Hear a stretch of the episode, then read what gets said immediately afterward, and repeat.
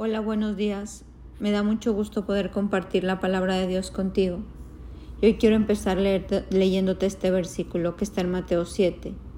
Dice, todo el que escucha las palabras que acabo de decir y las pone en práctica puede compararse a un hombre sensato que edificó su casa sobre la roca. Cayeron las lluvias, se precipitaron las torrentes, soplaron los vientos y sacudieron la casa, pero esta casa no se derrumbó porque estaba construida sobre la roca. Al contrario, el que escucha mis palabras y no las pone en práctica puede compararse a un hombre necio o insensato que edificó su casa sobre la arena.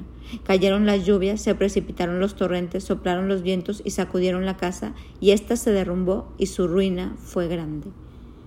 Aquí vemos que para edificar y todo salga como lo hemos estado estudiando en estas semanas, nosotros tenemos que ser sabios y edificar con los materiales de sabiduría de la palabra dejar la necedad, la insensatez y poder comprometernos con Dios. La palabra clave para que esto se lleve a cabo es un compromiso con Dios, un compromiso que tiene de motor el amor.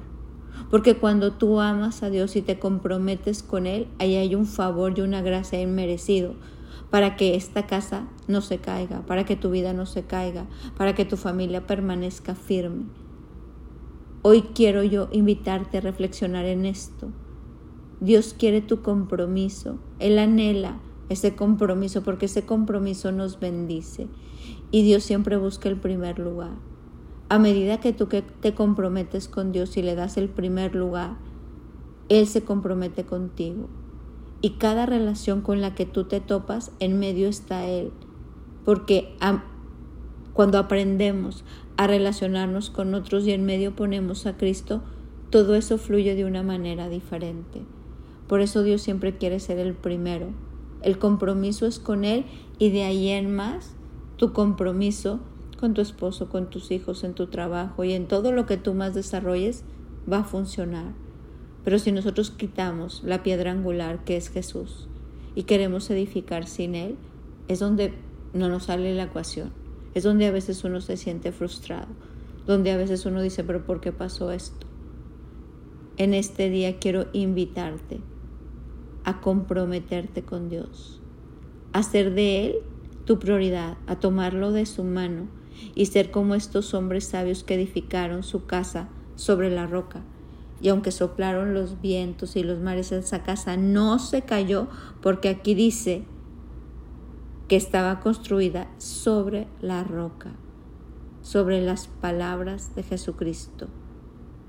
Mi hijo hizo una foto que me encantó, que hoy la voy a enviar a aquellos que reciben la imagen, y es esta foto donde vemos esta mano de Dios grande. Yo decía, qué padre que mi hijo Santiago pudo ver esta mano, o así lo visualiza en su corazón, como edificar comprometido, y es tomándonos de la mano de Dios. A veces un simple dibujo nos dice más que mil palabras.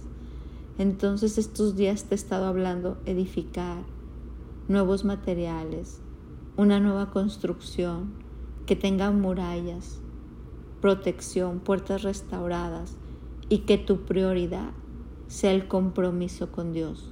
Y yo te aseguro, no porque quién soy yo, sino por lo que dice la palabra, que si tú haces esto, en diciembre tú verás esa vida diferente. En enero una vida diferente. En un año una vida más diferente. Y así de gloria en gloria y de victoria en victoria. Porque esta reconstrucción empieza ahora, pero acaba en la eternidad.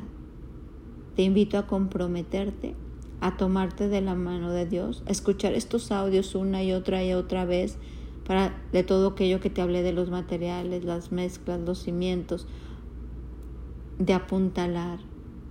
Te invito a que todo esto lo hagamos de una forma perseverante y consecutiva y veremos nuestra vida y nuestras generaciones en casa sobre la roca, matrimonios unidos y no divididos. ¿Por qué? Porque hay un compromiso con el primero y el primero es Dios. Mi nombre es Sofi Loreto y te deseo un bendecido día.